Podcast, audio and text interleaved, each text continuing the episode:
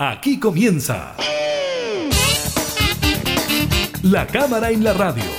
Una mirada amena a la agenda de trabajo de los diputados. Con la conducción de la periodista Gabriela Núñez. Información, música y actualidad. En La Cámara en la Radio. Por Radio Cámara de Diputados de Chile.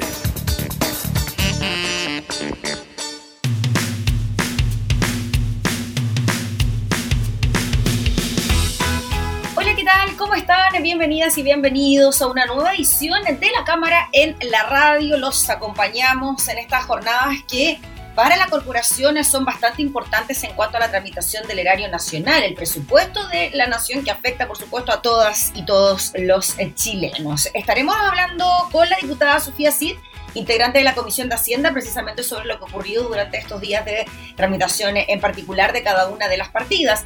También le contaremos sobre los eh, casos de COVID-19 reportados durante esta jornada por el Ministerio de Salud. En el ámbito económico tenemos información del Producto Interno Bruto del tercer trimestre que mejora en relación al eh, segundo, eh, dejando atrás quizás los periodos más oscuros. Y tenemos novedades en cuanto a la vacuna contra el COVID-19 porque Pfizer confirmó que aumentó la efectividad de su prototipo, así que también estaremos revisando cifras y datos en cuanto a aquello. Iniciamos en la cámara en la radio.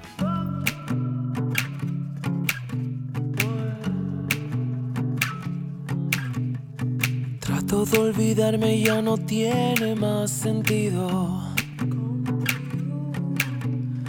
Tengo que encontrar la fuerza para dejarte ir. Recuerdos contigo son la pelusa de mi ombligo. Llueve a deshoras y se nubla atrás de mí. Quiero terminar con esto. Me lo grabo en el brazo izquierdo. Ya no estoy para ti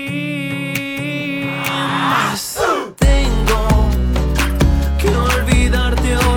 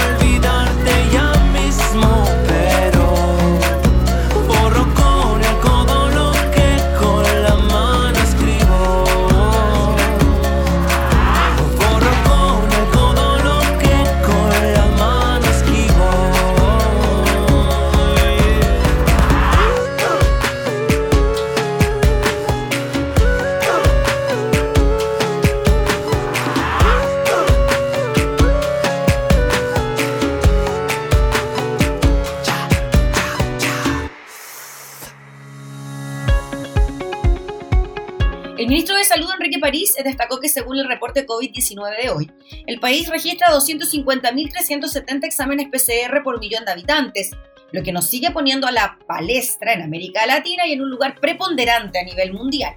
La autoridad sanitaria destacó también que la positividad para la última semana a nivel nacional es de un 4,1% y en la región metropolitana de un 2%. Asimismo, seis regiones disminuyen sus nuevos casos en los últimos 7 días y 10 en los últimos 14 días. Asimismo, el doctor París dijo que la región de Magallanes continúa presentando una disminución importante de la tasa de incidencia por 100.000 habitantes, pero sigue siendo la más alta a nivel país y que los índices en la región de Atacama empezaban a mostrar una ascendencia. Las regiones con mayor aumento de nuevos casos confirmados son Atacama, Ñuble, Biobío y Los Ríos. Además, el ministro de Salud informó que se reportaron 945 casos nuevos, de los cuales un 17% se origina por búsqueda activa de casos. Según el reporte de este miércoles 18 de noviembre, el Ministerio de Salud agrega que a los 945 casos nuevos de COVID-19, 697 corresponden a personas sintomáticas y 242 no presentan síntomas. Además, se registraron 6 test PCR positivos que no fueron notificados. La cifra total de personas que han sido diagnosticadas con COVID en el país alcanza las 534.000 558 personas. De ese total, 8.592 pacientes se encuentran en etapa activa. En cuanto a los decesos, y de acuerdo a la información entregada por el DEIS, en las últimas 24 horas se registraron 14 fallecidos por causas asociadas al COVID-19. A la fecha, 726 personas se encuentran hospitalizadas en las UCI, de las cuales 552 están con apoyo de ventilación mecánica y 74 se encuentran en estado crítico de salud.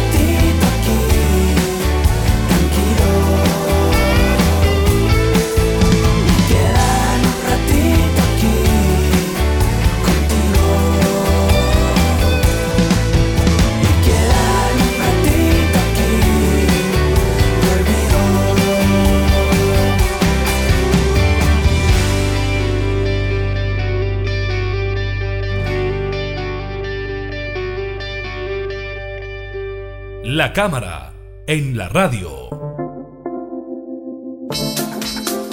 Durante todas estas últimas jornadas, la Cámara de Diputadas y Diputados se ha abocado a la tramitación de la ley de presupuestos para el año 2021. En la jornada de este martes ya fueron revisadas, tramitadas, votadas el Ministerio del Interior, el Ministerio de Defensa, Relaciones Exteriores y también el Ministerio de Educación, entre otros. Vamos a hablar de lo que ha ocurrido hasta ahora con la tramitación del presupuesto con la diputada Sofía Cid. Ella es integrante de la Comisión de Hacienda, ha participado también en el debate de las subcomisiones. ¿Cómo está, diputada? Muchas gracias por recibirnos. Hola Gabriela, ¿cómo estás? Mira, en realidad gracias por el espacio porque yo creo que mucha gente no sabe cómo es la discusión, ahí recién comenzamos de fuera de, micrófono, los plazos, los tiempos, eh, la gente se confunde un poco. Así que comenzamos ya en lo que es la, la, votación en particular en la Cámara, después de haber estado un mes en las subcomisiones mixtas, haber pasado por la mixta de presupuesto, y ahora ya estamos en la Cámara y luego de irse al Senado. Sí, diputada, antes de entrar como en el detalle del fondo del presupuesto, me gustaría preguntarle por la forma, porque todo hay que decirlo, estábamos bien asustados en lo que se podía demorar la votación de un proyecto de estas características, sobre todo por la modalidad que existía de mixta en la sesión telemática presenciales. Afortunadamente, por lo menos ayer la cosa avanzó bastante más rápido de lo que se esperaba y vimos el compromiso de las y los parlamentarios de estar presentes en la sesión y de que todo funcionara de forma más expedita. Sí, bueno, se acordó en, comité, se llegó al acuerdo que los que estábamos en forma telemática teníamos que estar con la aplicación del teléfono, no nos iban a consultar la votación como se hace habitualmente, y además eh, fue eh, en forma presencial. Solo podemos estar en forma telemática, estamos en regiones más lejanas a Santiago, los mayores de 65 años, los que tienen alguna enfermedad, pero todos los otros deberían haber estado presentes en sala. Así que también eso agilizó el tema. Yo creo que eh, fue bastante bueno, fue bastante rápido, eh, se tomaron los tiempos y bueno, eh, avanzamos bastante. Ayer vimos 11 partidas, llegamos hasta, hoy día partimos con obras públicas. Así que fue bastante bueno. Diputada Sofía Cid, y en cuanto a Claro, quizás en las cosas en las que no se pudieron poner de acuerdo. Esto viene ya con informe de la comisión mixta donde hay negociaciones eh, entre el gobierno y la oposición eh, para aumentar eh, ciertos recursos, aquellos en los que no hay concordancia. Pero de todas maneras hay temas que quedan sin zanjar y que se resuelven precisamente en esta votación en la sala. Me gustaría preguntarle lo que ocurrió con el Ministerio del Interior, el tema de carabineros. Habían ciertas advertencias de rechazar el presupuesto de la institución si es que no salía, por ejemplo, el general director Mario Rosa. Finalmente esto no se aprobó, pero ¿cómo vio usted eso, esa discusión? Mira, la verdad que eh, yo lo encuentro sin sentido. Creo que nosotros tenemos que ir explicándole a la ciudadanía y haciendo el trabajo como corresponde. Me acuerdo que eh, cuando se comenzó la discusión de presupuesto a fines de septiembre, cuando ingresó al Congreso, eh, algunos parlamentarios en forma pública dijeron que ellos iban a rechazar el presupuesto de carabineros si no se iba el general Rosa.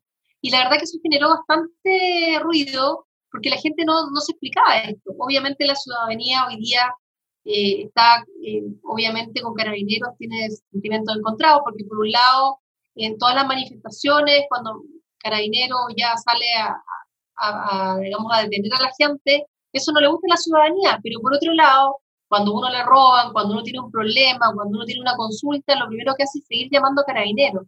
Entonces la ciudadanía no entiende que un parlamentario eh, dé, esa, explicación, que va a rechazar la, partida de carabineros simple y sencillamente porque no sea el general. Entonces es complejo. Bueno, de, de hecho eh, se aprobaron estas partidas del Ministerio Interior avanzó, obviamente hubo parlamentarios que lo rechazaron, pero eh, se logró la, la votación y, se avanzó. Que yo creo que eso es importante porque el carabinero va de la mano con seguridad pública. Eh, eso eh, es lo que a uno le, complica hoy día. Yo creo que una de las, de las encuestas que hemos visto periódicamente es la preocupación de la ciudadanía por la seguridad pública. Entonces, yo creo que, hay que no hay que perderse, yo creo que hay que ser bastante, no sé cómo decirlo, porque se puede voltar a alguien, pero yo creo que en el fondo uno dice bastante responsable lo que está aprobando, lo que está rechazando.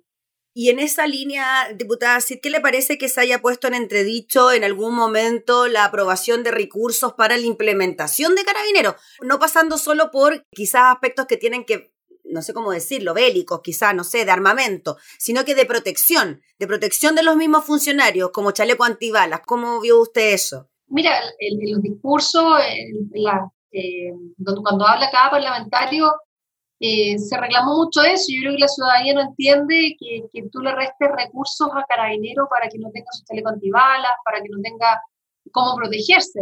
Pero eso, gracias a Dios, avanzó. Ahora vamos a ver cómo, bueno, saliendo de la Cámara se va al Senado y ver qué pasa ahí también. Diputada Sofía Cid, y el tema de educación, ya se venía diciendo que la partida de educación era una partida bien compleja, se presentaron 89 indicaciones, muchas de ellas también fueron declaradas inadmisibles, pero otras que eran del presidente de la República para intentar no negociar el aumento de recursos para educación superior, de todas maneras fueron rechazados y finalmente se termina rechazando la partida de los recursos para la educación superior. Se argumentó que los mismos rectores y las universidades tradicionales regionales estaban reclamando por esta falta de recursos.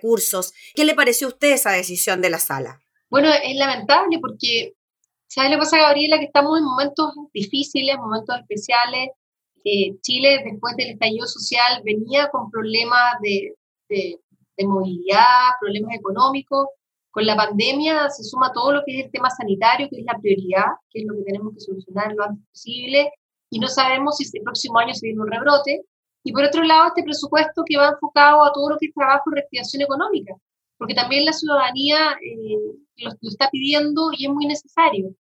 Y en base a eso, eh, ver también que este presupuesto, todos quisiéramos que fuera más alto, todos quisiéramos más recursos en todas las partidas, pero lamentablemente no se puede.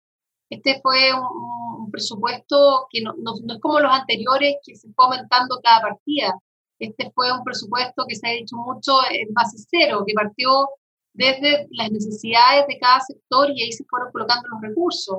Eh, si bien eh, se habla de disminución en, recursos en educación, eh, vamos a ver los ministerios de obras públicas, de vivienda, cómo crecen. En términos de las regiones, también había bastante reclamo y, se entiende, yo, soy de región, en términos de los FNDR, que, que no bajaran. Esto todo en promedio aumentaron un 5%, pero también hay que tener claro que si una región ejecuta esos recursos, eh, va cumpliendo los plazos, hay reasignaciones y pueden aumentar ese, FNDR durante el año.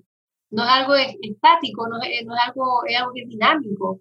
También pasa que hay regiones que no ocupan los FNDR, que no tienen la capacidad de ejecutarlo y se reasignan a otras regiones que sí han hecho una buena ejecución presupuestaria.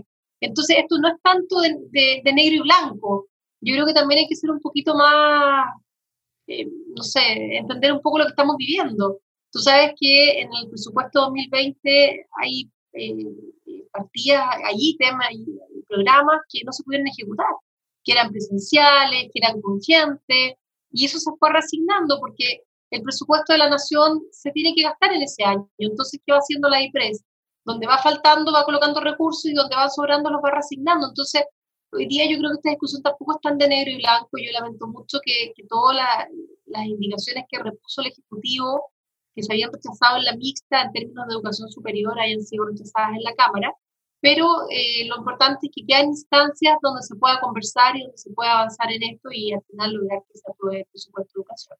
¿Usted cree que finalmente en el Senado, por ejemplo, se podrían llegar a ciertos acuerdos, sobre todo en este ítem de educación superior? Mira, el, presupuesto, si no nosotros no lo tenemos zanjado al 30 de noviembre, en estricto rigor queda el, presupuesto de ingreso el 30 de septiembre. Entonces yo creo que aquí existe interés desde los parlamentarios y del Ejecutivo de, buscar consensos, de llegar a acuerdos. Yo lamento mucho que estos acuerdos se zanjen en el Senado y no tengamos la capacidad en la Cámara de, de zanjar estos acuerdos con el Ejecutivo. Yo creo que nosotros deberíamos trabajar un poco más los acuerdos en la Cámara de Diputados y poder llegar a un consenso con el Ejecutivo y nosotros poder, eh, en definitiva, lograr estos grandes acuerdos que necesita la ciudadanía, que necesita el país. Estamos en momentos difíciles y tenemos que buscar acuerdos.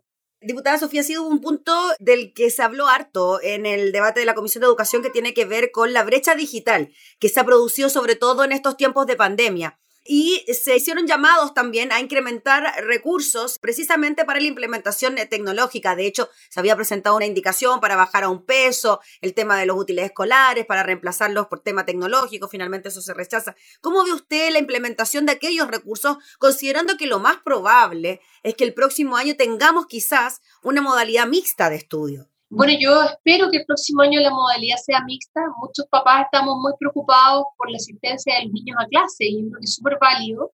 Eh, y para eso yo estoy convencida que va a ser una, una figura mixta. En esa línea, eh, mira, nosotros lo vimos en la subcomisión, en la quinta subcomisión de presupuesto, nos tocó ver transporte, donde está telecomunicaciones, y eso es un tema muy importante.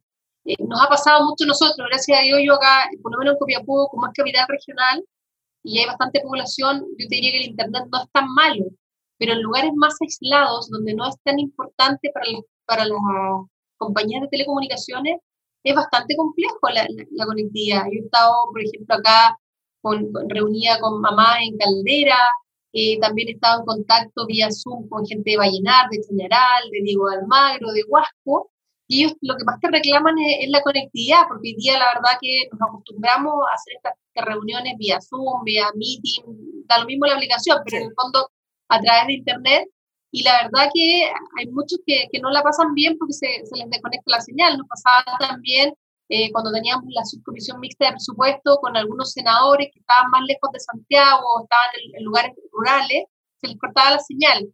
Yo creo que es muy importante que el Ejecutivo tome ese, esa posta y lo revise bien. Ayer también la discusión era eh, poder implementar también a, a, los chicos con computadores, con internet. Yo entiendo que el Ministerio de Educación este año lo está haciendo, creo que sería una línea muy importante a seguir. Y eh, espero que se llegue a un acuerdo con el Ejecutivo y se implemente mucho mejor también todo lo que es telecomunicaciones. Yo imagino que en el, cuando veamos el Ministerio de Transporte y Telecomunicaciones se va a tocar nuevamente el tema de Internet, porque yo creo que muchos lo hemos vivido. Y eh, si no es así, tenemos algún conocido que ha tenido problemas o hemos estado en más de una reunión y alguien se desconecta por falta de conexión. Diputada, el tema de las manipuladoras de alimentos fue algo a lo que se le dio harta importancia en la tramitación de la ley de presupuesto. ¿Usted cree que este gremio, como se dijo también en alguno de los discursos, quizá hubo falta de compromisos cumplidos a la hora de entregar ciertos beneficios, bonos que se estaban solicitando? ¿Cómo funciona ahí? ¿Cómo se opera con eso? Bueno, yo creo que eso hay que llevarlo a una conversa más profunda con el Ejecutivo y poder llevar que esto ya sean bonos, no que se peleen cada año en presupuesto, sino que ya sea algo establecido eh, yo quiero destacar y reconocer todo el trabajo de las manipuladoras de alimentos. Ellas se las juegan por nuestros niños. Y ojo que en este periodo ellas han sido las encargadas de preparar todas estas canastas de la JUNAEP semana a semana. Eh, por lo menos acá en la región de Atacama, en cada comuna, eh, el grupo de manipuladoras es la que está armando todas estas canastas que se entregan a los chicos para que tengan alimentación. Yo creo que lo que ellas han hecho es súper importante. Piensa tú que eh, en pandemia eh, ha sido súper complejo el tema laboral, cumplir todo lo que es lo sanitario, y ellas tuvieron contacto entre ellas mismas, también en la entrega con los apoderados, eh, se la jugaron con los chicos. Yo creo que es súper importante destacar el trabajo que ellas hacen y que sería súper importante poder ya establecerlo como algo de carácter de, permanente, no verlo cada año, oye, veamos este bono, veamos este otro bono. Yo creo que en el fondo hay que trabajarlo bien, pero yo creo que no es a través de la ley de presupuesto. Obviamente se puede mencionar, se puede apretar un poquito al Ejecutivo, pero yo creo que esto hay que trabajarlo más profundamente. Oiga, diputada, usted es mamá y tiene hijos que van al colegio. Yo también, todavía no va al colegio, pero próximamente sí.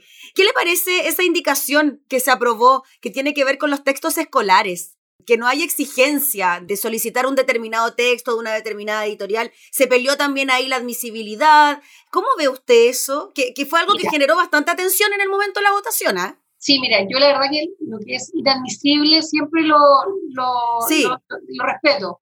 Se reconoció, la, eh, los que votaron en contra reconocieron lo bueno de la medida, pero también reconociendo su inadmisibilidad, sí, claro. Claro, ese es el tema. Yo creo que es una excelente medida. Yo creo que de todas maneras, ¿sabes lo que pasa? Que bueno, a te va a pasar un tiempo más cuando chiquito entra a pero al principio de año no se gasta una brutalidad de plata en libros escolares y a fin de año llega limpio, ni siquiera los abren muchas veces, o con un par de hojas. Entonces, la verdad que es una lata. Además, hoy día eh, ya, ya estamos insertos en el Internet, ya estamos insertos en las plataformas. Yo creo que tenemos que generar innovación en la educación de nuestro país. Nos quejamos que en la calidad de la educación. Yo creo que tenemos que incorporar toda esta parte de innovación, toda esta parte más de, no sé cómo llamarlo, pero usar el computador, usar los tablets. Hoy día yo creo que no es necesario ni siquiera imprimir el libro. Entonces hay muchas familias que hacen grandes esfuerzos a principio de año para comprar los libros y, la verdad que son carísimos. Yo creo que esa es una muy buena medida. Eh, yo lamentablemente la rechacé porque seguí la línea de la inadmisibilidad, pero eh, creo que es muy bueno. Yo creo que el Ejecutivo debería eh, tomar cartas en el asunto, no solamente para los colegios públicos, sino que también para los particulares y particulares subvencionados, que yo creo que ahí donde también hay familias que hacen esfuerzos, que sus hijos vayan a colegios particulares subvencionados o que vayan a un colegio particular, pero la verdad que es mucho, mucha plata lo que cuestan estos libros y que también llegando a fin de año muchas veces vemos que se han ocupado muy poco. Más que una mensualidad casi, ¿eh? el pago de, los, de los libros, de los textos. Sí, un poco más. Sí, yo creo también un poco más. Sí, es un poco más de la mensualidad, yo diría que casi el doble. Es bastante, es mucho, ¿no? Sí, preocúpate. Diputada, finalmente, queda todavía trabajo pendiente, se vienen arduas jornadas. ¿Cómo proyecta usted lo que es pase en las siguientes partidas? Quedan algunas bien importantes como salud, eh, como vivienda. Sí, mira, la verdad que no sé cómo están muchos los ánimos porque en forma telemática uno no alcanza a percibir el, ambiente. Yo estuve en la mixta de presupuesto, eh, todo lo que es salud yo creo que genera mucho ruido hoy día porque estamos viviendo una pandemia, no sabemos lo que se viene. Además hay que estar preparados para un posible rebrote, lo estamos viendo en Europa, en, los países eh, del hemisferio norte. Eh, tenemos que estar preparados para eso y también, eh, Gabriela, yo creo que ha sido súper importante, hay que destacarlo y también tiene que ir en salud, el tema de, salud mental. Ya este presupuesto viene con un ítem especial de esa línea. aquí en la región de Atacama y en el país hemos visto cómo ha aumentado la violencia familiar en pandemia, Hemos visto también los chicos, claro, la primera semana ricos en clase, el primer mes también súper entretenido, pero ya el tercer mes no ha sido tan fácil para ellos. Yo entiendo, los papás no queremos que vuelvan a clase porque se pueden contagiar, pero tú hablas con ellos y lo único que quieren es ver a los compañeros. El otro día me contaba un amigo, me dice, ay, eh, Maxito me dice, lo colocamos en el computador, y me dice, otra vez computador, papá, qué lata. Entonces yo quiero ver a mis compañeros, yo quiero jugar. Eh, yo creo que todo eso ha influido mucho eh, también lo que te comentaba yo y te pasa a ti, eh, cuando uno, uno, es mamá y está trabajando desde la casa, claro, uno se ve que está instalado en el computador en una reunión, pero de repente aparece el hijo, o de repente suena el timbre. Entonces yo creo que todas esas cosas van generando instancias a las que no estábamos acostumbrados. Y por otro lado, eh, en salud, todo lo que ha sido el, el, manejo de la pandemia y también piensa tú que todo lo que ha sido la reactivación económica va de la mano también con protección personal. Entonces yo creo que en salud y, también todo lo que es economía, trabajo, bueno, ayer lamentablemente se rechazó todos los recursos a Corfo. Entonces dice, ¿cómo? Estamos preocupados del sector turismo, estamos preocupados de los emprendedores, estamos preocupados de la reactivación económica y rechazan todo lo que es Corfo, que son eh, transferencias directas a los emprendedores. Entonces, esas cosas la ciudadanía no las entiende mucho. Yo espero que ya saliendo de la Cámara eh, pase el Senado y en el Senado reine la cordura y logremos estos acuerdos que necesita Chile. Sí, pues diputada, es lo que esperamos. Le agradecemos, diputada, por el contacto, por explicarnos estos temas que tienen que ver también con el día a día, ¿no? Las partidas presupuestarias a veces parecen tan lejanas, pero claramente tienen que ver con nuestra realidad, con el día a día y con situaciones cotidianas. Así que muchas gracias por el contacto y seguiremos atentos a lo que ocurra de aquí al 30 de noviembre, ¿no? Donde ya esto debe estar zanjado está zanjado. Sí, Gabriela, muchas gracias, muchas gracias por este espacio. Eh, creo que es súper interesante poder ir transmitiéndole a la gente la forma de cómo se trabaja el presupuesto, qué significa el presupuesto y como decías tú, en el fondo hacer la bajada de cómo me llega a mí este presupuesto. Así que muchísimas gracias, que esté muy bien. Yo ahora ya me cambio a, a la sala de, la Cámara porque empezamos con la partida de hoy pública. Así que esté muy bien. Listo. Gracias, diputada, que esté muy bien. Buena jornada. Chao. Gracias.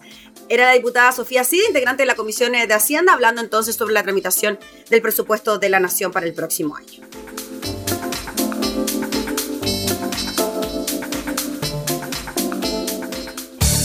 Información parlamentaria, entrevistas, música y actualidad. Todo esto y mucho más en La Cámara en la Radio. La Cámara en la Radio. Con la conducción de la periodista Gabriela Núñez.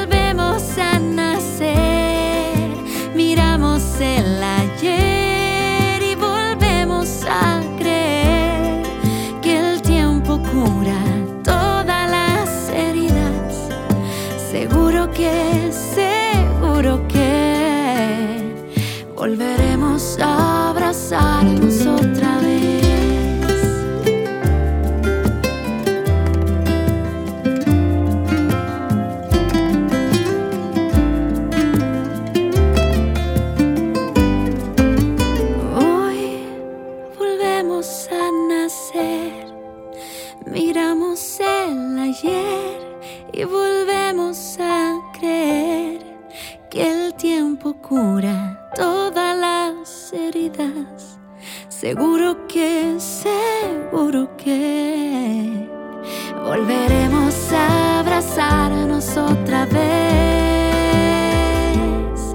Volveremos a abrazarnos otra vez. La economía chilena empieza a salir, al parecer, de su periodo más oscuro por culpa del coronavirus, el cual generó una de las peores crisis económicas de las que se tenga recuerdo. Y es cierto que en el tercer trimestre sufrió una caída durísima de un 9,1% frente a igual periodo del año anterior.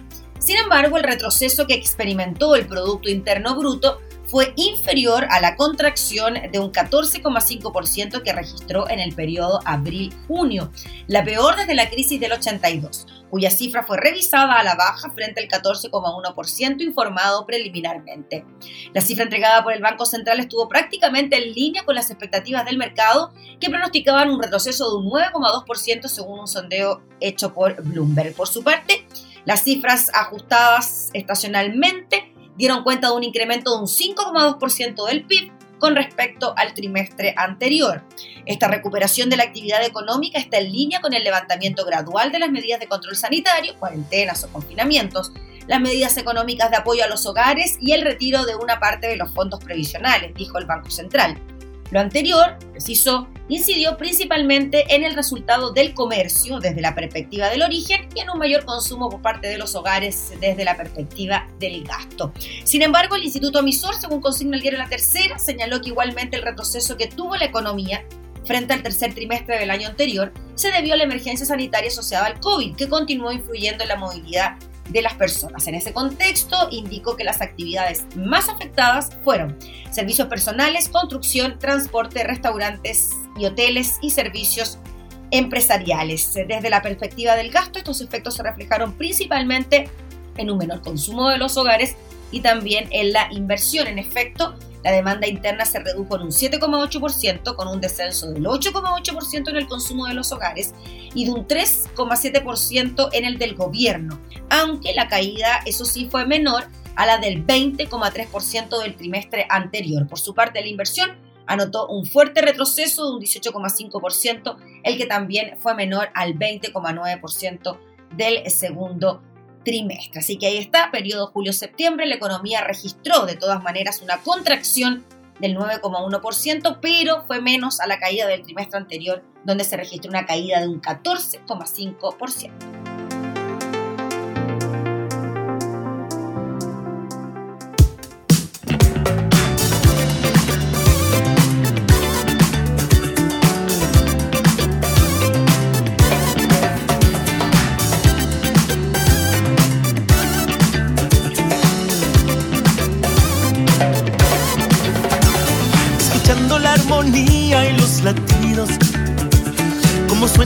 Timbales, tienen son.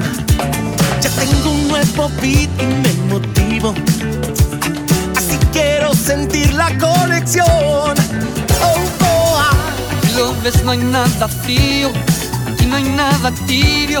Aquí lo que hay de sobra es el calor del funk. Me siento abatido es un delirio cuando está dentro mío. Quiero saltar, golpeado por el groove, sintiendo la altitud. Golpeado por el ritmo bendito groove. Golpeado por el groove, sintiendo en plenitud. Golpeado por el ritmo bendito groove. Golpeado por el groove, sintiendo la altitud. Golpeado por el ritmo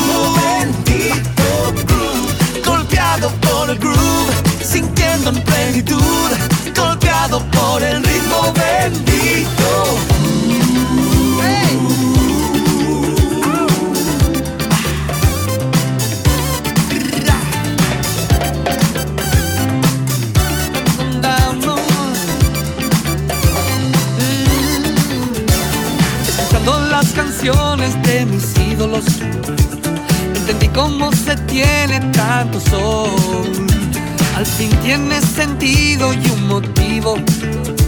Es música que va del corazón. Hey. No hay nada frío, aquí no hay nada tibio. Aquí lo que hay de sobre es el calor del funk. Me siento abatido, es un delirio cuando está dentro mío. Quiero saltar sintiendo la altitud, golpeado por el ritmo bendito groove, golpeado por el groove, sintiendo en plenitud, golpeado por el ritmo bendito groove, golpeado por el groove, sintiendo la altitud, golpeado por el ritmo bendito groove, golpeado por el groove, sintiendo en plenitud,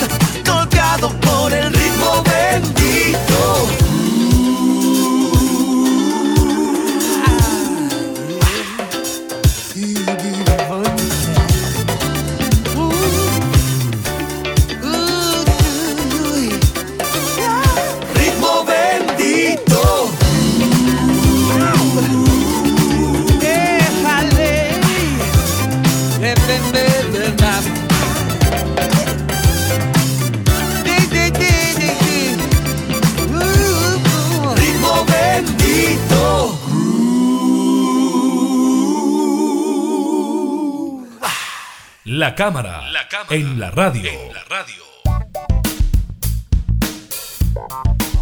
El laboratorio Pfizer confirmó que el análisis final muestra que su vacuna contra el coronavirus tiene una efectividad del 95%, por lo que buscará la autorización de emergencia de la Administración de Medicamentos y Alimentos de los Estados Unidos la FDA. El análisis final del ensayo de fase 3 de la vacuna contra el coronavirus de Pfizer muestra que el antídoto es efectivo en la prevención de infecciones, incluso en adultos mayores, y no causó problemas de seguridad graves. A través de un comunicado, Pfizer declaró que la vacuna cumplió con todos los criterios de valoración de eficacia primarios del estudio. El análisis de los datos indica una tasa de eficacia de la vacuna del 95% en participantes sin infección previa por SARS-CoV-2 y también en participantes con y sin infección previa de SARS-CoV-2. Hasta la fecha, el Comité de Monitoreo de Datos para el estudio no ha informado ningún problema de seguridad serio relacionado con la vacuna. Los únicos eventos adversos de grado 3, graves, con una frecuencia mayor o igual al 2% después de la primera o segunda dosis, fueron fatiga y dolor de cabeza. Los adultos mayores tendían a informar menos eventos adversos solicitados y más leves después de la vacunación, aseguró el informe. el doctor Albert Bourla, presidente y director ejecutivo de Pfizer, declaró que los resultados del estudio marcan un paso importante en este histórico viaje de ocho meses para presentar una vacuna capaz de ayudar a poner fin a esta devastadora pandemia. Seguimos avanzando a la velocidad de la ciencia para recopilar todos los datos hasta ahora y compartirlos con los reguladores de todo el mundo. Esta noticia llega a dos días de que la farmacéutica estadounidense Moderna anunciara que su vacuna en contra del COVID-19 tiene una eficacia del 94,5%, entonces Pfizer dice que la eficacia de su vacuna es de un 95%.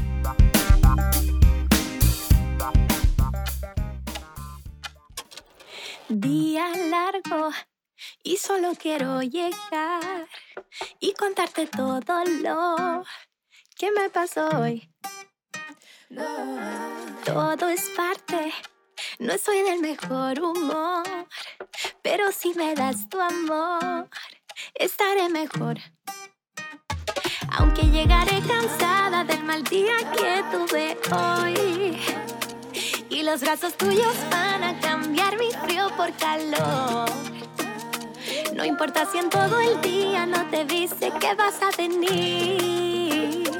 Y podré dormir donde sea que tú te quieras dormir. Sin ti las noches son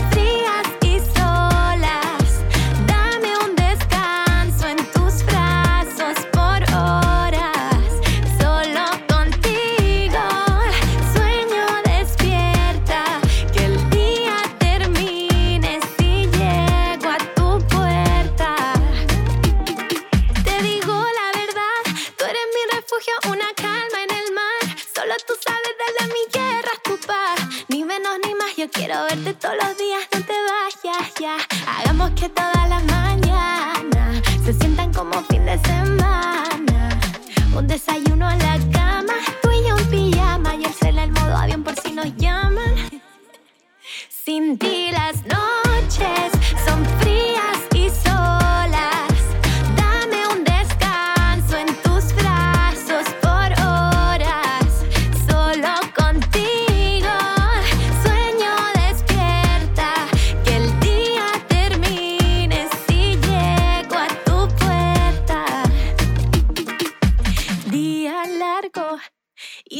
quiero llegar y contarte todo lo que me pasó hoy.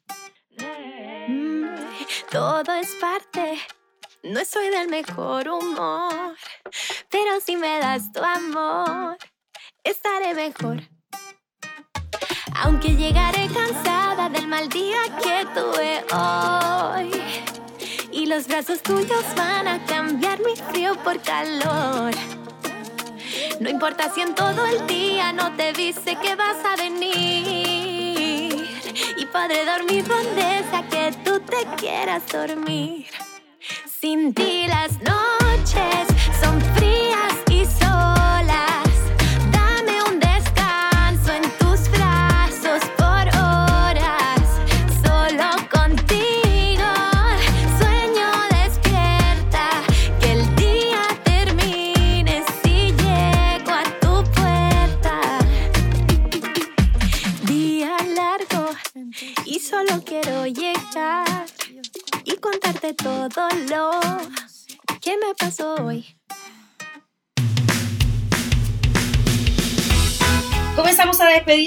del día de hoy, agradeciéndole por estar junto a nosotros, invitándolos a continuar escuchándonos en nuestras distintas plataformas digitales, radiocámara.cl, también a través de nuestras radios en alianza que continúan con nuestra programación. Nos volvemos a reencontrar, que esté muy bien, hasta entonces. Hemos presentado La Cámara y la Radio. Una mirada amena a la agenda de trabajo de los diputados. La Cámara en la Radio, con la conducción de la periodista Gabriela Núñez. Información, música y actualidad en Radio Cámara de Diputados de Chile. Acercando las leyes.